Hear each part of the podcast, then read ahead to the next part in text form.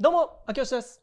さあ、今日は、真の始皇帝の残した世界遺産を、その魅力とともにお伝えしたいと思います。真の始皇帝といえば、あの大人気漫画、キングダム。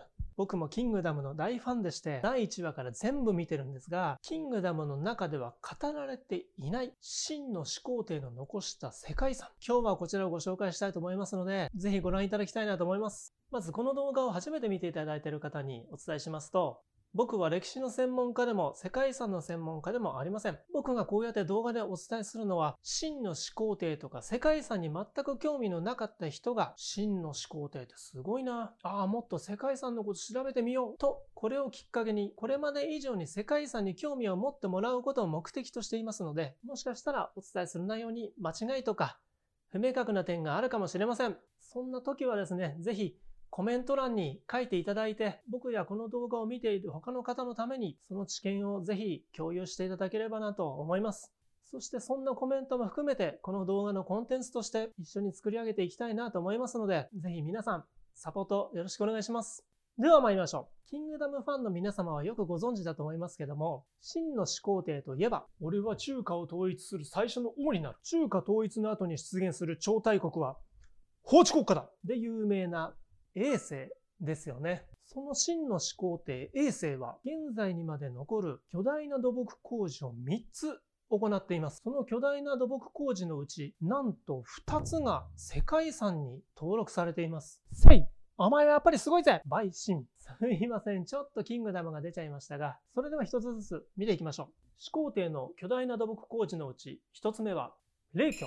これは世界遺産には登録されていませんが、真の始皇帝が建設した大運河です。始皇帝様、ちょっとご相談が、なんだは、民の者が軍事物資の運搬が大変だ大変だと申しておりまして、何かいい策はございませんでしょうか？うーん、陸路が大変なのであれば、水路がどうだ？水路ですか。さすが始皇帝様。それは上策でございます。では、運河を作りたまえ。ということで、よし、じゃあ、運河作るぞとなりまして、中華統一して始皇帝になったその年に建設を開始してます。約7年かけて作ったそうなんですが、小江という川と李江という川をつないだものですから、なんとその距離は約33キロ。東京から立川駅までとほぼ同じ距離です。すごくないですか？しかもその運河現在も使われているそうです。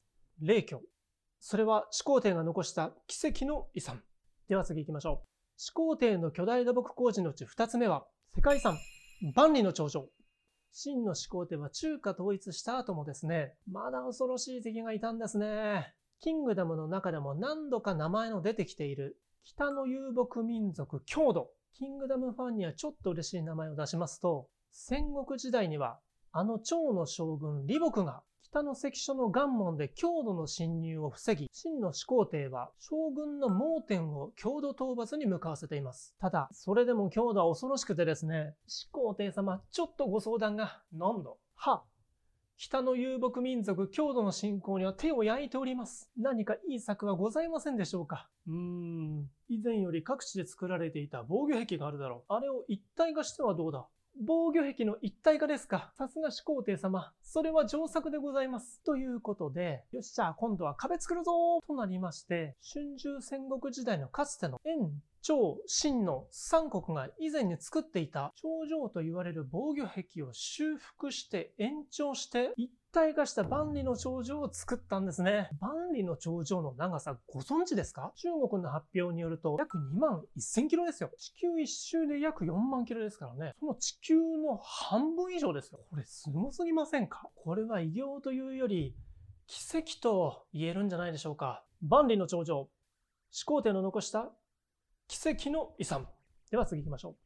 始皇帝の巨大土木工事のうち3つ目。もう一つの世界遺産は、新始皇帝陵及び平和よ。これもすごいですよ。これは始皇帝陵という始皇帝のお墓と、その近くに副葬品として埋葬されていた平和陵という素焼きの人形のことなんですが、これ本当に圧倒されますよ。まず始皇帝陵については、真の始皇帝が中華統一する前、戦国七雄のうちの一国だった秦王に即位したその年にもう作り始めてます。秦王に即位したのって13歳ですよ。13歳って中 1? 中1で自分のお墓作ります？しかもそのお墓の規模が格段にでかいんですよ。東西345メートル、南北350メートル、高さ76メートル、ほぼ東京ドームの2倍ですよ。中1がこれ作ります？まあ中学生ではないんでしょうけども、そして兵馬俑。これもすごいですよ。これは東京ドームの半分ぐらいの広さの中に8000体以上の兵隊の人形が埋葬されてるんです。リアルですよ。しかもキングダムファンの方は詳しいと思いますけど、秦っていう国は春秋戦国時代一番西にあった国なので、他の敵国から始皇帝を守るために兵馬俑は全部東向いてるんです。すごくないですか？もしかしたら秦とか王本とか盲点とかもその中にいるんですかね？美兵あたり割といそうですけどね。